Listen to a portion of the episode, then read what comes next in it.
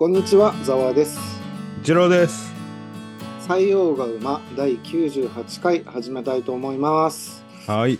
今週も、えー、ざわの雑学から入りたいと思いますが、はい。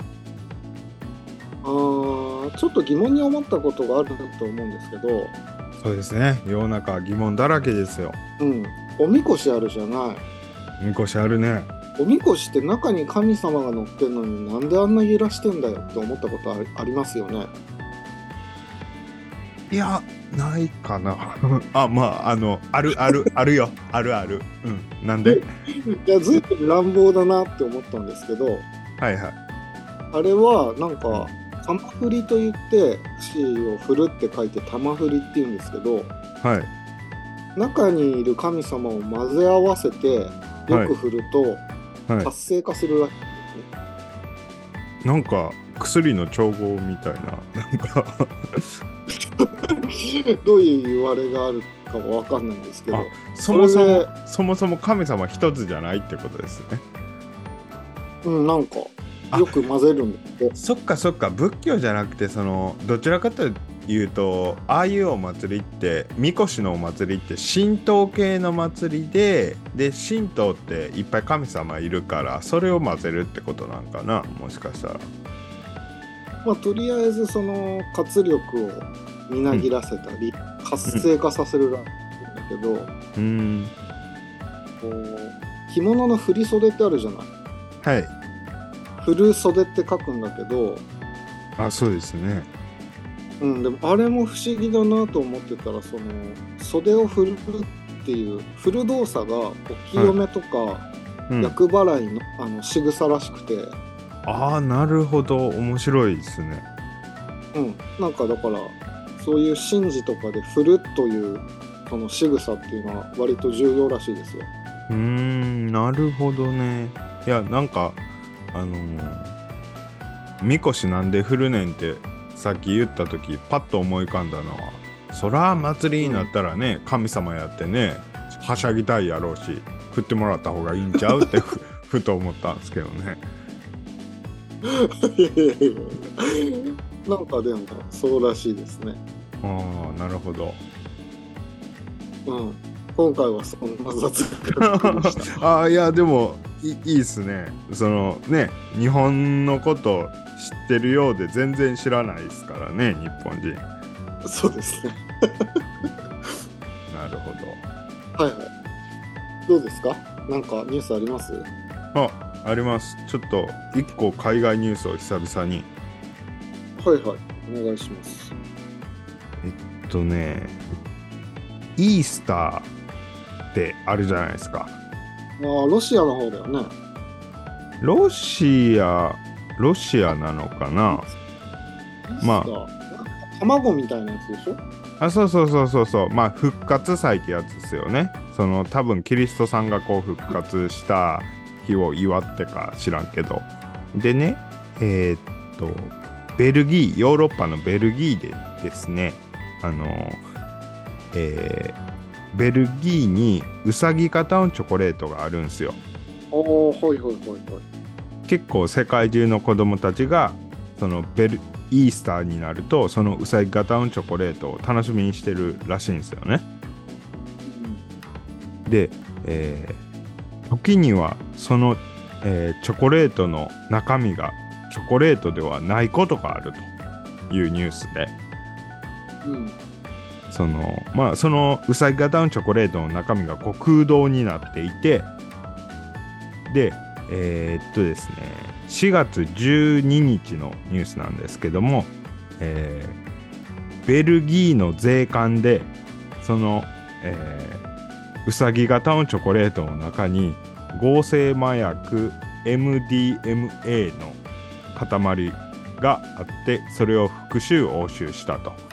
恐ろしい話ですね。いやーすごいね。いろんなところ いろんな手段つく使ってあの麻薬をねこう運ぶんやなああ、でも運ぶように、あの、騙すようにってことだよね。騙すよまあまあまああのーそうねそうね。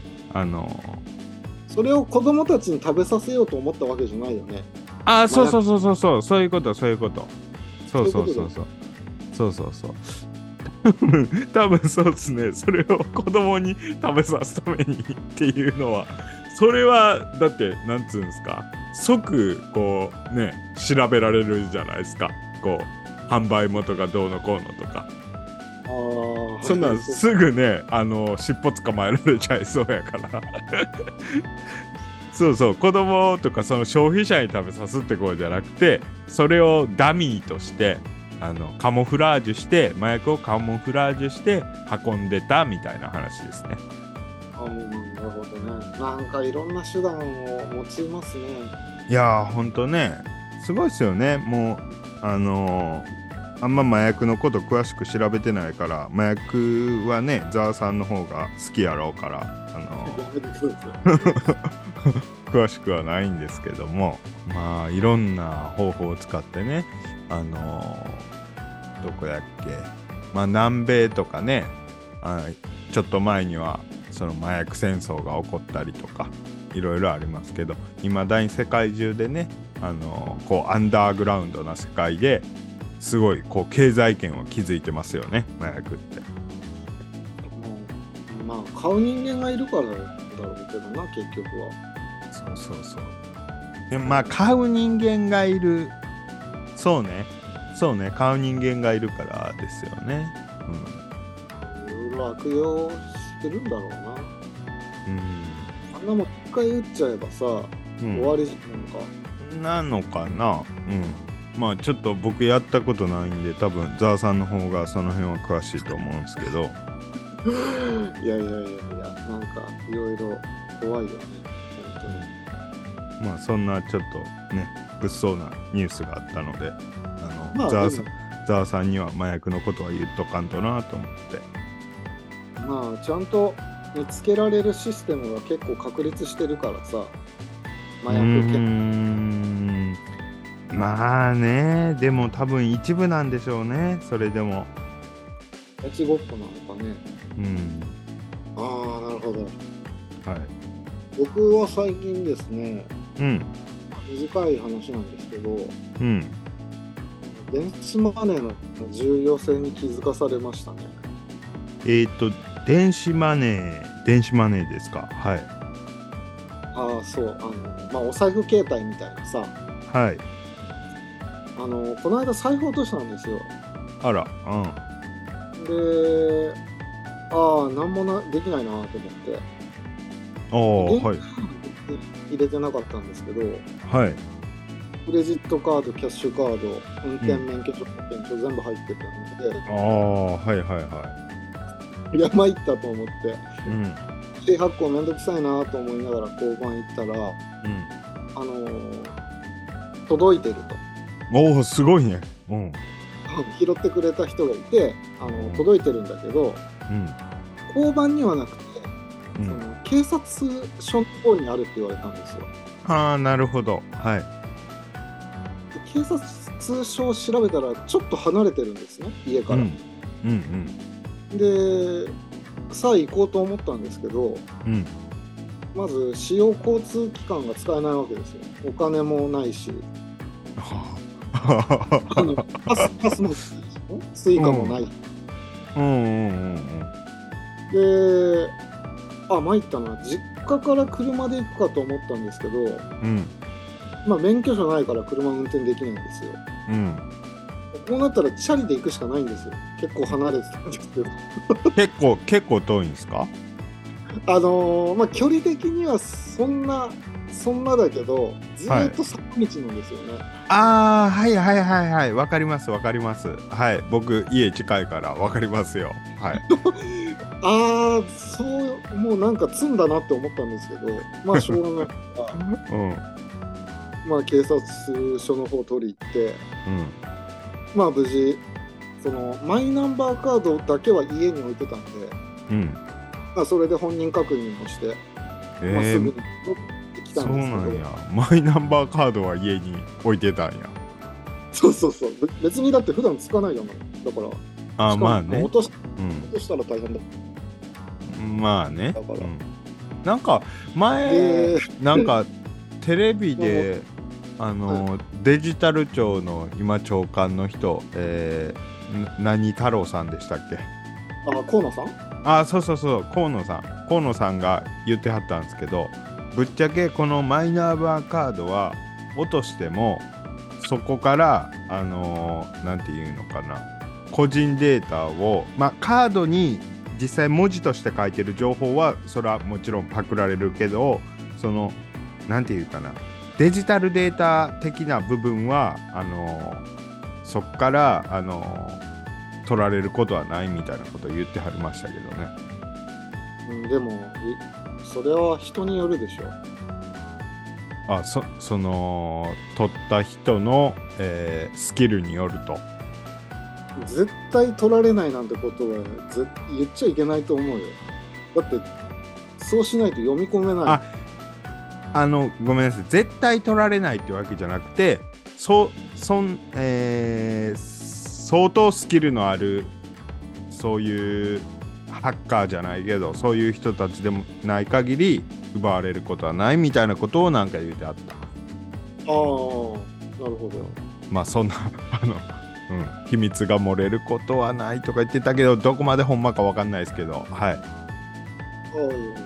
それでまあ自転車でハーハー言いながら行っておなんか暑い日だ疲れさん。その時強く思ったんですよ。あもう電子マネーが必要だって。ああなるほど、うん、今早速スマホに僕パスも使ってたんではい。パスも入れたんですあ今めちゃくちゃ簡単に入れられるんだよね、うんうん。5分もかかんなかったかな。うんすごく便利ですね。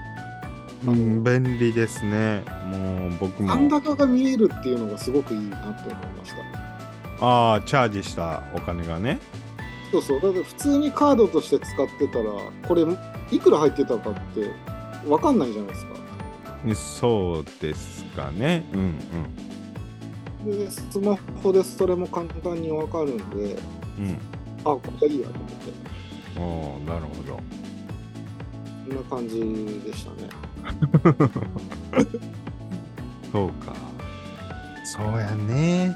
あのもう僕はもう前から結構その電子マネー使ってるからペイペイで買ってるんであ僕ね PayPay じゃないんですよ。楽天ペイ派なんですよああーはなぜならあの PayPay って一応こう辿っていくとこう中華系じゃないですか。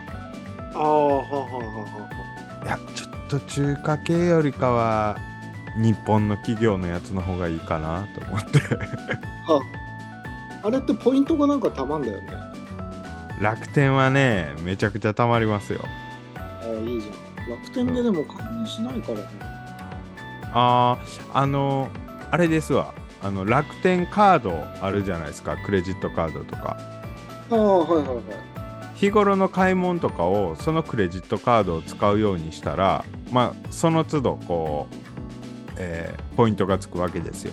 例えばスーパー行って1週間分の食料を買い込む時とかにクレジその楽天カードで支払いしたらポイントつくし、えーあと光熱費なんかもつくかな。確かそうそう。だからね地味にねそん地味にちょこちょこ毎月。ポイントが溜まってるんだ。まあそんなあのー莫大なポイントではないけど少しずつね。あれですよ。俗に言う楽天経済圏みたいなやつですよ。ああなるほど。そう。僕も楽天市場では買い物しないんですけどほとんど。はいはいただあのーそうね。楽天ペイ使うしうん。あの光熱費とかは楽天カード。もう基本的にほとんど楽天カードかな。引き落とし。ああいやまああのー僕はヨドバシのクレジットカード使ってるんでああはいはい。あれヨドバシのポイントすごい溜まっていいんですけどうんうん。まあ何でもそうだけどポイントって結構バカにできないよね なんかでもいまだにやっぱり現金派の人たちもいてうん。あカードだと使いすぎちゃうから怖いとかでうんうん。なんか給料日に銀行が混んだりするじゃない。ああ。あ、そうか、そうか、そうか、そうなんや。うん、なんか、まあ、一昔前だったらもっと如実に出てたんだけど、ああ、はいはいはい。25日の給料日には銀行に人が並んでたりしてたんだけど、うん、ああ、なるほど。うん、なんかもう、そんなことしなくていいのになって思っちゃったんですよね。ああ、なるほどね。はいはいはいはいはい。そう時間ももったいないし、うん、カードとか、うん、電子マネーで買った方がポイントもたまるし、うん、なんかよっぽどいい いいのになと思ってたんですけど。はいはいはい、はい、まあ、現金派の人には現金派の人なりの考え方がある。はい、まあどうこう言うつもりはないですけど。まあね、電子マネーには電子マネーのこうリスクとかありますからね、いろいろ。まあ、まあ、そうでしょうね。うん。まあ、人それぞれですかね。前、それで、なんか、通信、au かなんかで、うん。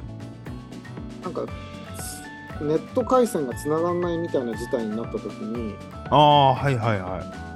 あの、もう財布を持ち歩かない人たちが何人かいて、ああ、はいはいはい。それで電車から降りれないっていう事態に陥った はい、ああなるほど。そっか。そういうこともあるわな。はいはいはい 全然本人たちのせいじゃないんですけど、うん。まあ、全てを電子マネーにしちゃうと、うん、そういったも時にはあるよっていうそうっすね確かにまあそんなところですかね本日はなるほどいやいやいやいや、電子マネーね。まあ、電子マネーに限らず、やっぱこう、便利なものっていうのにはね、それなりのリスクがあるということですね。そういうことですな。ああ、勉強になりました。まあ、そんな感じで。はい。ジロちゃんの方からお話があるということで。あ、本日はじゃあ僕の方から、えー、はい、今回はですね、えー、ハングル、ハングル文字の、えー、歴史をちょっと簡単に話したいなと思ってます。すごく興味がありますね。あ、本当ですか？ななかなかさ、世界的でも、ハングルってさ、うん、なんか直線と丸で構成されてて、面白い文字だなと思ってたんですけど。うん、そうね、確かに確かに。うんうんうん。全然僕は韓国語喋れないし、読めないんで、はいはい。そう、あのー、まあ、僕もハングルの歴史をちょっと調べましたけど、あの、ぶっちゃけ僕、あの、全然読めないです。あの、別に読み方とかを調べたわけじゃないので。アニハセヨぐらいだよね。ああと、サランヘヨあ、サランヘヨね。はいはい。そうそうそう。あの、あれですね。あの、冬ソナですね。古い。古いですよ。そう。で、えっと、今回なんでハングルについて調べようと思ったかっていうと、あの、先日ちょっとした、えー、映画を見ましてね。お何ですか？アマゾンプライム、あプライムビデオで見たんですけども、マルモイ。マルモイ？はい。マルモイっていう、まあ、韓国の映画なんですけども、まあ、マルモイっていうのが言葉言葉を集めるみたいな意味なんですよね。はいはい。で、えー、どういう映画かってざっくり言うと、えっと、その、日本統治下の、えー、朝鮮半島の時代に、うん、まあだ、えー、だから1920、えー、年くらいから、えー、45年までかな。うん、その、えー、日本統治下の時に、日本の言語、えー、日本語をこう、えー、みんなに喋るように、書かすように、こう、日本は敷いていくわけですよ。朝鮮の人たちに。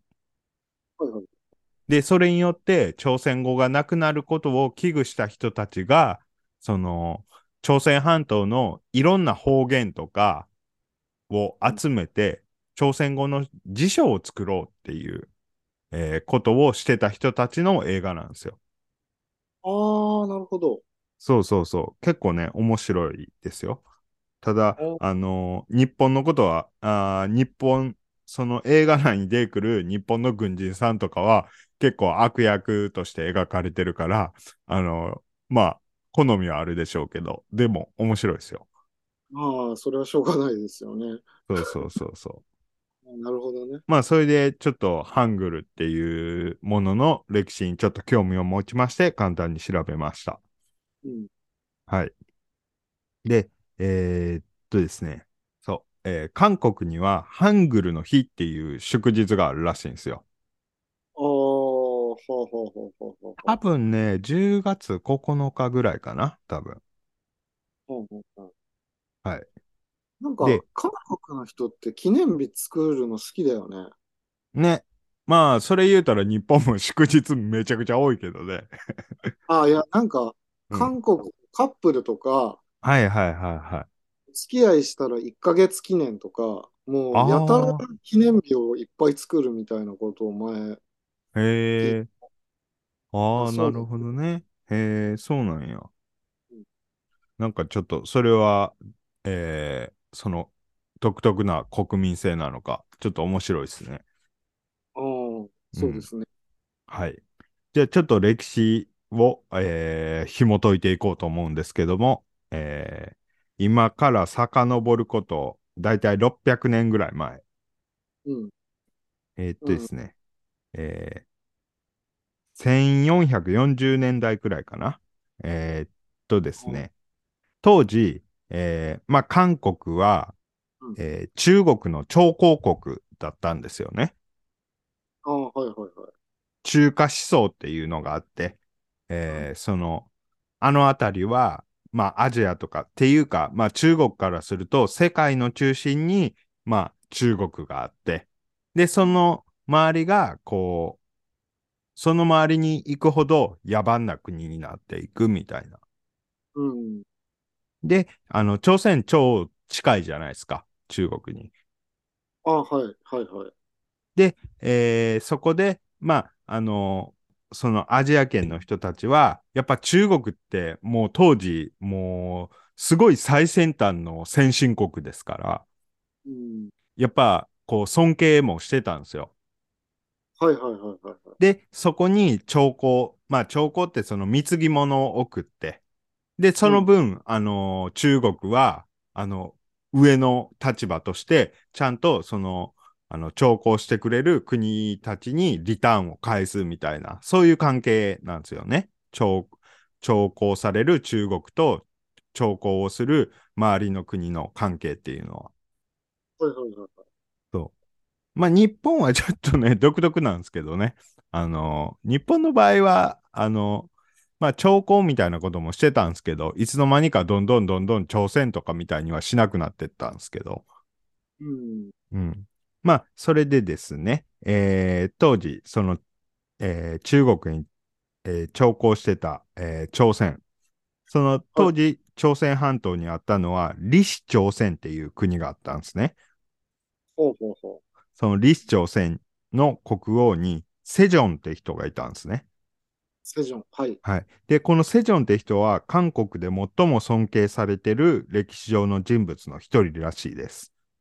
うん、うん、うん、うん。で、まあ多分いろいろ、あの、素晴らしい政策とかはしはったと思うんですけど、その中で、そのハングルに関することもやってはりまして、えー、っとですね、1446年に、訓民聖音っていうものを制定したんですね。はい。まあちょっと語弊あるかもしれないですけど、まあこの訓民聖音っていうのがハングルなんですね。ああ。はい。ほほほほほで、当時、この、えー、っとですね、やっぱりこの朝鮮半島の、その李氏朝鮮の中でも、一応こうヒエラルキーがありまして、まあその国王がいて、で、その下に貴族とかがいて、で、民衆がいるみたいなね。で、えー、その貴族階級、まあ官僚階級の人たちは、あのー、漢字書けるわけですよ。で、あの、書物とかも漢文とかで書かれてるわけですよ。うん、でも、それを読めるのって、あの、そういう貴族階級とか官僚階級の人らだけなんですよね。はいはい。で、庶民は読めませんと。うん、そう。で、そんな、あのえー、民衆たちにも読めるようなあの文字をっていうことで、ハングルが制定されたとも言われてます。へー、はい。えー、じゃあ、そのセジョンさんがそのハングルを制定するときの話をちょっとあの掘りたいんですけども、えー、っと、こうセジョンって、えー、国王さんは、えっとですね、宗剣伝っていう機関を設けて、文字の研究と作成を命じたんですね。その庶民の読める文字を作ることを命じましたと。で、その学者たちは漢字の他に、えー、聖火文字、吉丹文字、助身文字とか、あと日本の仮名など、えー、あらゆる文字を研究していったんですね。で、そ、そしてついに、えー、朝鮮独自の文字、ハングルを完成させましたと。うん、はい。で、えー、これが1443年に完成して、3年後の1446年に、えー、刊行、交付されましたと。うん。これがさっき言った、あの、訓民聖音ってやつです。ああ、まあでも、まあそうか。はい。こんなさ、うん、一つ言語をさ、はい。すぐには広げられないじゃない。そうなんです。もちろんそうなんです。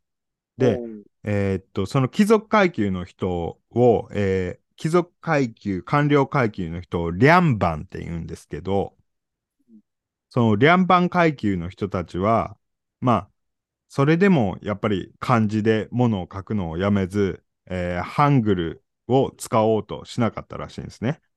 うん、で、ただ、あの、日本と一緒で、ハングルを使い出したのは、あの、どちらかというと女性からが多かったらしいです。日本も、あの、ほら、ひらがなってもともとなんか女性の人たちが使う文字とか言われてますよね、確か。なんか聞いたことあるな。そうそうそう。で、やっぱ、あのー、朝鮮でもそうやったらしいです。はいはいはい。で、あの、さっき、ザーさんが言わはったみたいに、えー、とはいえ、あの、そんなに全体的にこう定着はせずに、えー、まあ、ちゃんとこう、ハングルって言われるようになって普及するようになったのは、えー、19世紀以降とされてます。ああ、じゃあ結構やっぱかかったんだね。そうそうそうそうそう。はい。でですね、えー、この19世紀以降、このハングルの普及に携わった人として、実は日本の偉人が実はちょっと出てくるんですよ。で、はい、えー、そのハングルの普及に、えー、尽力した日本の偉人っていうのが、学問のすすめでも有名な福沢諭吉さんなんですね。えー、そんなことしてたん？そう。えー、まあ、もっと言うと、福沢諭吉さんと、その弟子の井上角五郎さんっていう、この二人なんですね。まあ、基本的に多分、実務的な部分は、この弟子の井上角五郎さんがいろいろ頑張らはったと思うんですけど、うん、え、っと、まあ、19世紀の後半、えー、に、まあ、日本が明治維新をして、で、その後ですね。はい。はい。えー、とですね。まあ、そのお二人がハングルの普及に関わったらしいんですけど、えー、まあ、弟子の井上角五郎さんの、えー、そのメッセージが残ってまして、えー、そのメッセージが、えー、福沢先生は、えー、かねてより、シナ、まあ、つまり中国ですね。えー、中国には、えー、まあ、日本の、えー、かな混じり文、漢字とひらがな、両方、あ、カタカナ、全部ミックスで使う文のような文体がないじゃないですか。うん、で、えー、そのため仮想社会の教育ができずに、えー、これを文明に導くことができない、えー、導くことが容易でない理由だと言っておられましたと。福沢さんが。で、ただ、朝鮮にはハングルがあると。だからまあ、日本でいうひらがなみたいな感じで、ハングルを使って漢字とミックスさせて日本みたいな文章にすれば、えー、朝鮮のその仮想社会にも、えー、この、なんて言うんですかね、えー、教育が行き届いて、朝鮮もその開花、まあ文明開花の開花ですね、えー、開花の仲間に入れることができると喜んでおられました、具沢先生は。と、井上角五郎さんがそういうメッセージが残ってました。はい。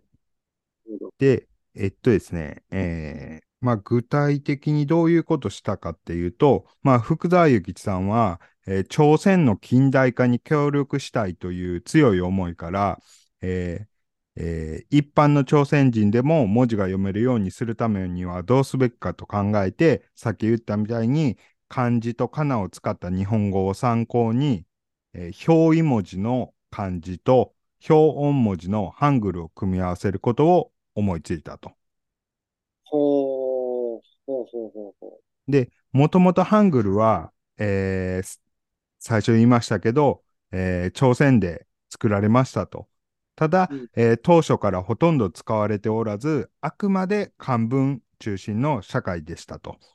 うん、で、えー、この福沢諭吉さんは、弟子の角五郎さんに命じて、ハングルの活字を日本で作らせて、で、えー、1886年に、えー、朝鮮半島で、えー、漢字とハングルの両方を使用した新聞を初めて発行したらしいんですね。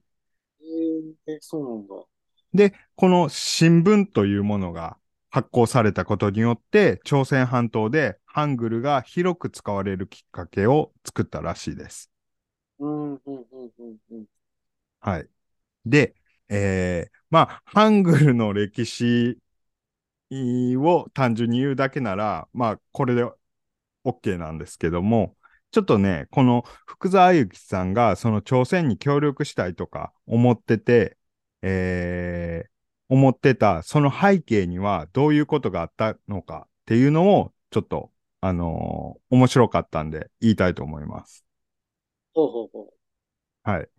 えっとですね、えー、もともとその中華世界、えー、アジアとかその中国を中心とする世界には、海思想っていうのがあるんですね。海思想の「か」は、えー、花。難しい方の花。華道とかの「か」はいはい、に、えー、まあ、かっていうのは中国のことですわ、言っちゃえば。うん、で、いっていうのは、遺敵のい。あの、征夷大将軍とかのい。はいはい。このいっていうのは、あのー、あれです。未開の人とか、えー、野蛮な人たちみたいな意味なんですよ。だからその開始層って、まあ、ちょっと語弊あるかもしれないけど、簡単に言いますとですね、えー、中国が中心で、その周り、さっきも言いましたけど、周りにこう広がりにつれて、こう野蛮なに当たる人たちがこう増えていく感じなんですよ。うんうんうん、そういう体制で回ってたんですよね、その中華圏は。はい、ただ、えー、そういう体制で、えー、この、えー、19世紀後半も回ってたんですけど、ただ、あの、ヨーロッパの方で、こう、列強がいっぱい出てくるわけですよ。で、アジアにもやってくるわけですよ。うん、で、あのー、その中華圏と違って、そのヨーロッパの方は、えー、ウェストハリア体制っていう開始層とはまた違った体制をとってたんですね。まあ僕らからすると、そのウエストハリアの方が、あの、馴染み深いんですけど、まあどういう体制かっていうと、えー、まあ国それぞれが主権を持って、えー、自分たちの国は、のことは自分たちの国で決めるみたいな、そういう、まあ我々にすごい馴染みのある体制なんですね。うん、でも、あのー、逆に繰り返しになりますけど、中華圏では真ん中に中国があって、で、どんどんどんどんこう、あの、周りに行くにつれて、その文明度がこう下がっていくみたいな、そういう体制をとってたんですよ。ちょっと語弊あるかもしれないですけど、言っちゃえば朝鮮は、あのー、まあ、中国にめっちゃ近いけど、あの、まあ、何をするにしても中国にお伺いを立てるみたいな。うん、そういう体制やったんですよ。でも、あの、また繰り返しやけど、ヨーロッパの方はそれぞれが独立してますよ、みたいな体制ですね。ああ、はいはいはいはい。ちょっと違いますよね。中華圏とヨーロッパで。でね、はい。で、あの、もともと、まあ、日本も、あの、もうほとんど兆候はしてなかったと思うんですけども、あの、言っちゃえば、えー、明治維新までは、その、えー、開思想の中に、まあ入ってたっちゃ入ってたかな。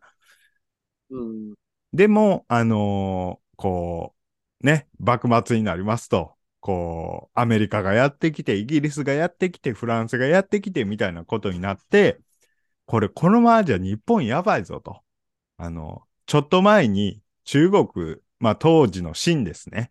その清はイギリスとアヘン戦争をやってボッコボコにされたと。うん、これちょっと今のままのあの体制でいくと、あまあ中国みたいになってまうぞと。清みたいになってまうぞと。そういうことで日本ってそのウェスト、ヨーロッパの方のその体制に乗っかって明治維新をしたんですね。はいはいはい。だからその、えー、ウェストハリア体制側に入ったわけですよ。その、開始層から。はい、そう。で、えー、朝鮮半島は、まあ、あのー、その開始層になって、の中に入ってるんですけど、やっぱり朝鮮の中にもいらっしゃるわけですよ。このままじゃやばいぞと。開始層のまんまじゃやばいぞっていう人たちが。うんうん、で、そういう人たちの中の人が、福沢諭吉さんと仲良くなるんですよ。ああ、そうなんだ。そうそうそうそう。で、福沢諭吉さんもいや、やっぱ、あのー、まあ、日本もギリギリ、その、明治維新して近代化進めてるから、まあ、まだあれやけど、朝鮮もやっぱり近代化していかんと、ちょっと難しいよ、みたいな話をするわけですよ。で、そんな中で、えー、っとですね、まあ、中国から独立するみたいな派閥、その朝鮮の中の。うん、その中の、えー、派閥の、えー、金玉金っていう人と福沢諭吉さん友達になるんですよね。えー、で、この金玉金さんはもう今の朝鮮半島の一応トップの人がこうどちらかというとこうもう開始層の人やから、うん、あのこのままじゃ朝鮮もやばいぞと、李氏朝鮮もやばいぞということで、えー、クーデターを起こすんですね。ほうほうほうほう。で、えー、成功したかに見えたんですけども、まあ、ちょっとそこで清が介入してきまして、中国が介入してきまして、で、そのクーデターは失敗に終わっちゃうんですね。うん、なるほど。そう。で、その金玉金さんは暗殺されて、で、福沢諭吉さんは、まあ、友達やったわけですよ。金玉金さんと。一緒に、このアジアを守っていこうみたいな考えが多分あったと思うんですけど、でも、あのー、そんな処刑をされてもて、福沢諭吉さんはひどくショックを受けて、あ、やっぱね、あのー、日本はギリ近代化したけど、中国と朝鮮は、やっぱ、なかなかもうこの開始層から抜け出せへんから、もうやばいんちゃうかっていうことで失望しちゃうんですね。はいはいはい。で、えー、まあ友達やったから、えー、金玉金さんには法名をつけて、日本でなんか供養したとかいう話もありますね。そう。で、そんな中で、日本も、あの、他国のことに構ってられるほど余裕はないわけですよ。うん。そう。だから、まあ、いろ、いろんな人のいろんな思惑はあったと思うんですけども、それで日本は、この、えー、朝鮮を、あの、自分たちの国に、まあ、結構強引に、こう、影響力下に、えー、抑えていこうとしていくわけですね。もうごめんなさい。あの、福沢諭吉さんは、あの、さっきのところまでなんですけど、話に出てくるの。はい。ハングルの歴史に戻りまして、えー、そんな歴史背景がありまして、えー、1894年、はいえー、日清戦争が起こりまして、えー、日本が清に勝利して、で、えー、翌年の下関条約で、李氏朝鮮を清の作法体制、まあその開始層のその体制から離脱させて、えー、まあ大韓帝国として独立させるんですよ、日本は。ああ、はいはいはい。大韓帝国ね。はい。そうそうそう。で、えー、っとですね。さらにその後、まあ、義和団事件っていうのが起こりましてですね。えー、まあ、この義和団事件って、要はその中国の中の義和団っていう集団が、この中国を支配してる、その列強たちを追い出そうみたいな運動なんですけど、この義和団事件をきっかけに、ロシアが、えー、まあ、中国に入ってきまして、で、そこで日本とロシアが満州とか朝鮮の利権をめぐって戦争が勃発します。それが1904年に起きた日露戦争。ああ、はいはいはい。はい。で、えー、この日露戦争が起こって、まあ、日本ギリ勝利しまして、で、ロシア勢力を排除して、なんやかんやで、1910年に日韓併合します。うん、で、朝鮮は日本の保護国みたいになっていくわけですね。この1910年から。その後、まあ、なんやかんやこう、朝鮮も近代化していくんですけど、その日本がいろいろインフラ整えたりして。で、なんかね、あのー、最初は結構ちゃんとこう、朝鮮語、ハングルを喋ることとかを別に、あのー、禁止したりとかはしてなかったらしいんですけど、えー、時代がこう登っていくにつれて、で、どんどんどんどんこう、あのー、きな臭い感じになっていくわけですよ。アジアも。はい。で、そこでですね、日本は、えー、結構こう、朝鮮半島に、こう、ハングル禁止みたいなことを言っていくわけですね。ああ、はいはいはい。で、こっからが、あのー、冒頭に言った、あの映画の、まあ、内容ですね。うんうんうんはい。で、えー、まあ、ちょっと映画の内容とかなり被るとは思うんですけども、えー、その、えー、実際にあった歴史的にはどういうことがあったかっていうのをもう一度ちょっとさらいたいと思います。まあ、あくまで映画なんで、ちょっと脚色されてるところはあると思うんで、えー、っとですね、1942年に朝鮮語学会事件っていうのが起こります。おほうほうほうほう。はい。えっとですね、これがですね、えー、朝鮮人に日本語を使わせるために、えー、日本統治時代の朝鮮において朝鮮語の抹殺を図った日本が、えー、朝鮮語学会の会員を罪に問い、検挙、投獄した事件なんですね。うん、で、えー、これどういういきさつがあったかっていうと、えー、1942年の7月に、えー、その、えー、朝鮮半島内の、えー、とある駅で、えー、その乗降客の中に挙動不審な青年がいたらしいんですね。挙動不審はいはい。はい。で、警察署に連行されて尋問を受けたんですよ、その青年。ほうほうほうで、えー、その後、青年の家の家宅捜査が行われて、えー、その時、その青年と同居してた親戚の女学生の日記帳に、えー、日本語を常用するものを罰したと書かれてたんですね。ほうほうほう。で、えー、まあこれどういうことかっていうと、日本、日本統治軍として、日本のその統治軍としては、こう日本語を押し付けてるわけですよ。はい。ただ、その日記には、あの、えー、日本語を使うものを罰したって書いてあるんですね。うん。つまり、あの、その日本語に反対する派閥がいるということがわかるわけですよ。はい。えー、それで、日本、その、統治してる、えー、統治軍のその警察は、その、いろいろ、こう、真相を突き止めていくわけですよ。はいはい。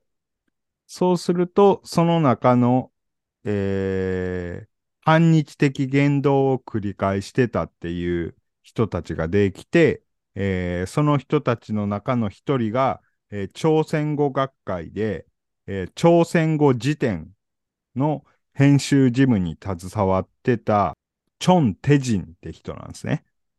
はい。で、そのチョン・テジンさんをちょっと捕まえて、で、いろいろ聞いていくうちに、こう、芋づる式にいろんな人を捕まえていって、その警察としては治安維持法違反。まあ、かっこ独立運動罪って書いてますね。独立運動罪そうそうそうそうそう。すげえ名前だな。で、その捕まえられた人たちは起訴されて、え検事局に送検されましたと。はいはい、で、えー、拷問なんかも受けてますね。はい。で、それで、えー、その朝鮮語学会は、えー、なんやかんやあって、えー、解散されたんですね。うん、はい。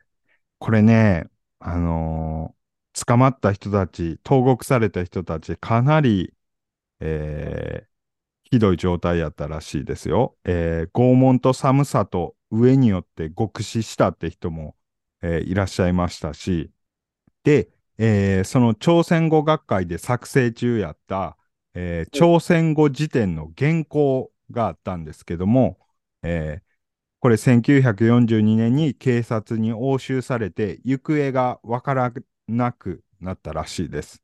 ああ、そうなんだ。はい。ただ、えー、っと、終戦後、第二次大戦終戦後、えー、まあ終戦すると日本軍は続々とこう日本に帰っていきますよね。はい。で、あのー、日本軍がいなくなって、で、1945年に、えー、ソウル駅の朝鮮通運倉庫、うん、えー、で、えー、その朝鮮語辞典の、えー、2万6500枚に及ぶ原稿が発見されましたと。まあ、あの、隠したのか、その警察に押収された後、えー、うまいこと取り戻して隠したのか、それとも警察がとりあえずそこに置いといたのかわかんないんですけど、とりあえず発見されたらしいんですよ。ソウル駅の倉庫で。はいはい。はい。で、その後、えー、まあ、終戦しましたんで、えー、その原稿をもとに、こう、朝鮮語辞典を続々と発刊していくんですね。はい。で、えー、っとですね、1950年になりますと、朝鮮戦争が勃発するんですよ。あはい。そうですね。で、朝鮮語学者たちは、えー、ちょっと戦火に、えー、の影響を受けて、えー、またその辞典の原稿がなくなったりするとやばいから、その原本を、えー、っとですね、天安っていうところに移して土に埋めて、えー、それとは別にまた、えー、その原稿を写した、複製した原稿を別にソウル市内にも埋めたらしいです。ああ、はいはいはい。で、その戦争中も、その編纂作業はつけ続けられたらしいです。その時点。で、えー、1953年になりますと、えー、その朝鮮語辞典全6巻が完成しますと。はい。まあそんなね、あのー、朝鮮の方々の朝鮮語学会の方たちの努力がありまして、なんとかそのハングル文字っていう、ハングル文字のその文化が守られまして、今に至るっていう感じです。なるほどなはい。そういうなかなかハードな歴史があるんですね。まあ、言語を作るってめちゃくちゃ大変だと思うんだよな。そうですね。まあ、もちろん、その、あのー、その19世紀後半まで普及してなかったとはいえ、あのー、そのハングルが残ってたってことは、使い続けてた人がいるわけじゃないですか。あまあそうですね。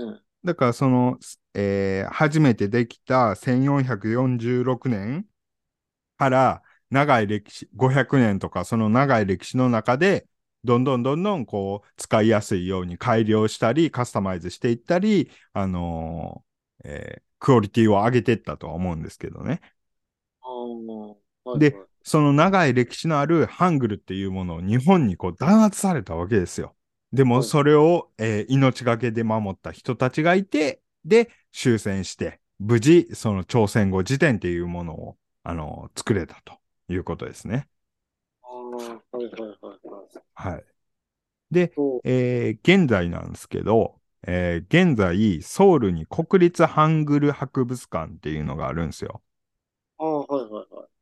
えー、2014年に開館された博物館らしいんですけど、ただ、このハングル、そのハングル博物館の中では、やっぱこのハングルを発明した、えー、李氏朝鮮国王のセジョン。セジョンさんはすごいこう、フューチャーされるわけですよ。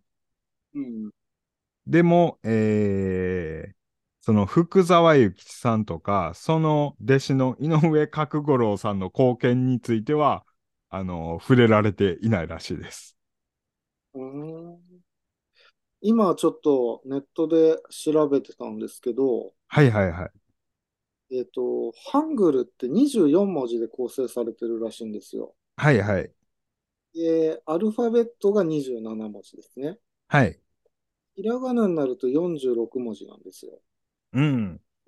だから、ハングルが、は結構24文字の組み合わせなんで、うん、覚えやすいって言ったら覚えやすいらしいですね。うんうん。なんか、あの、僕は全然わからんけど、あの、結構そう、特に日本語とは結構親和性があって、あの、覚えやすいらしいですね。に特に日本人にとって。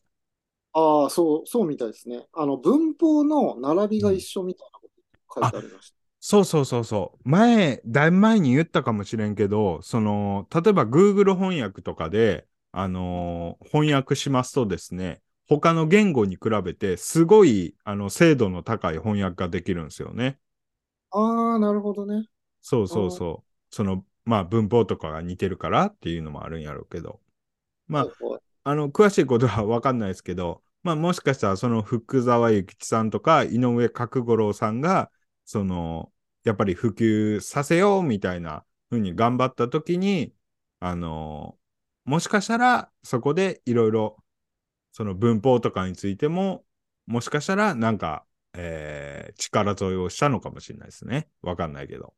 あとですね、うん、えー、世界で使われてる文字みたいので、うん、ハングルは世界13番目らしいですよ。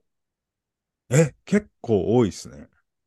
えっ、とね、約5カ国で使われてて、うん、韓国が4840万人、うん、で北朝鮮が2330万人、うん、中国で271万人、うん、で日本で90万5千人、うん、でロシアで4万2400人、うん。で世界第13位らしいです。うーん、なるほど。すごいですね。えー、1位はやっぱ中国だね。ああ、そっか。中国語が33カ国。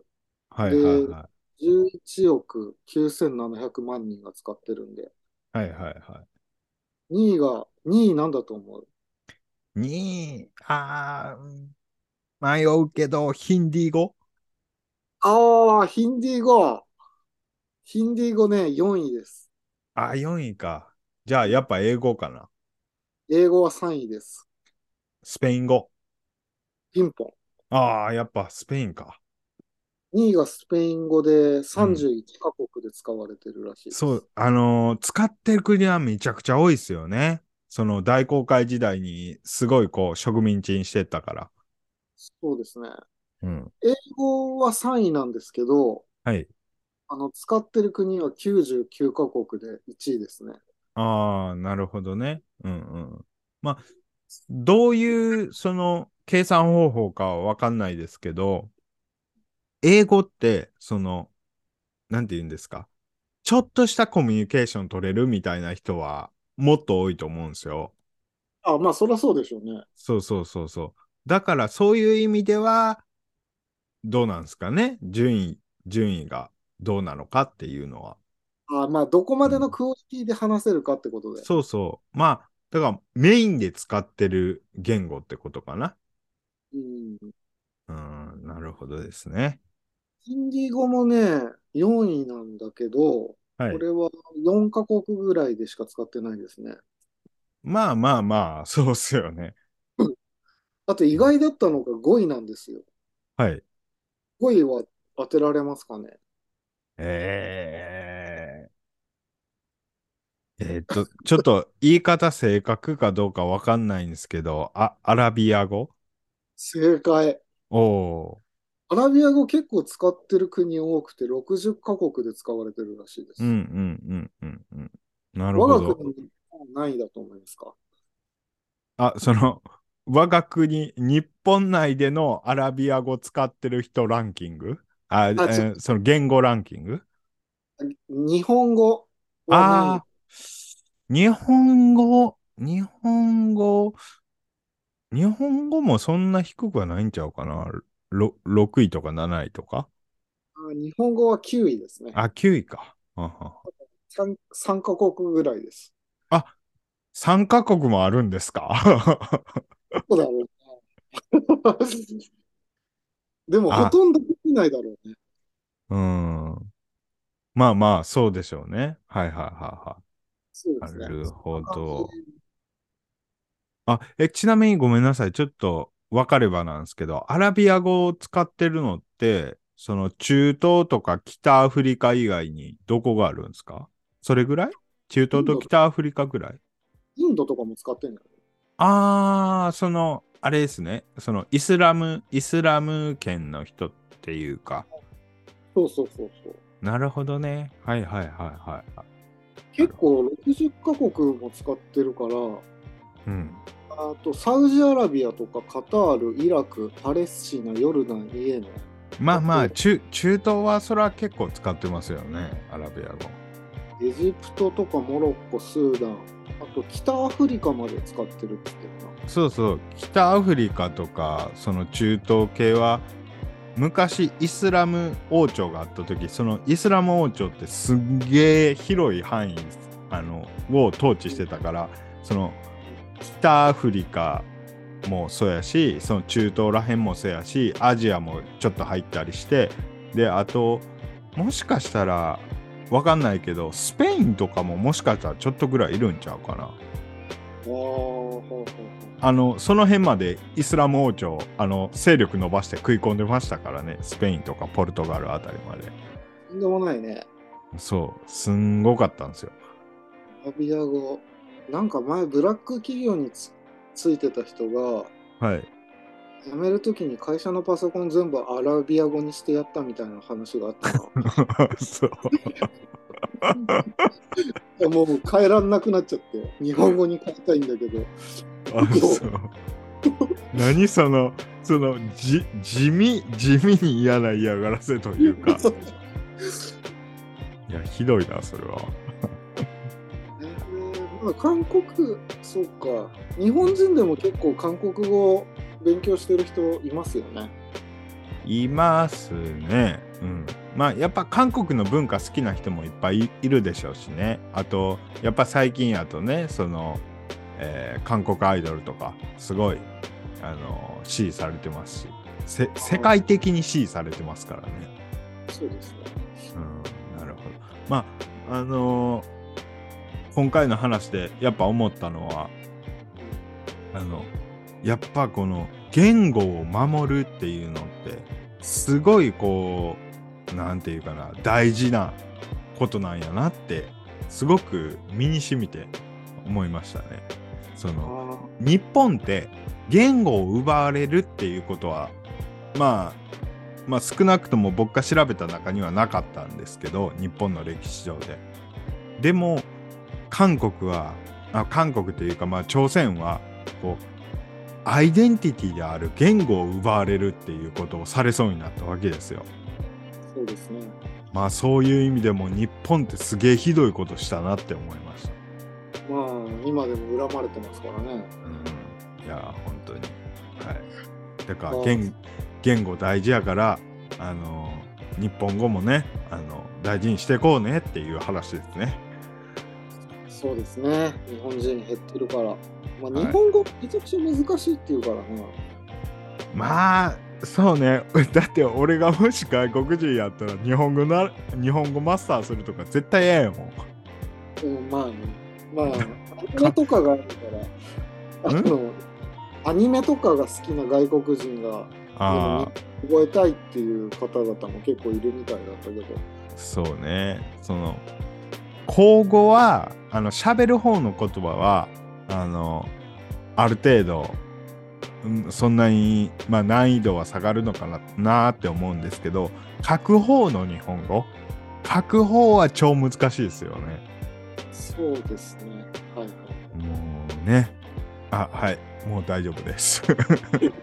こんなところで終わりたいと思いますがいつものお願いします。はい、はい、えー、ご意見ご要望等ある方は、えー、ポッドキャスト概要欄の G メールもしくは Twitter の方までご連絡いただけると嬉しいです。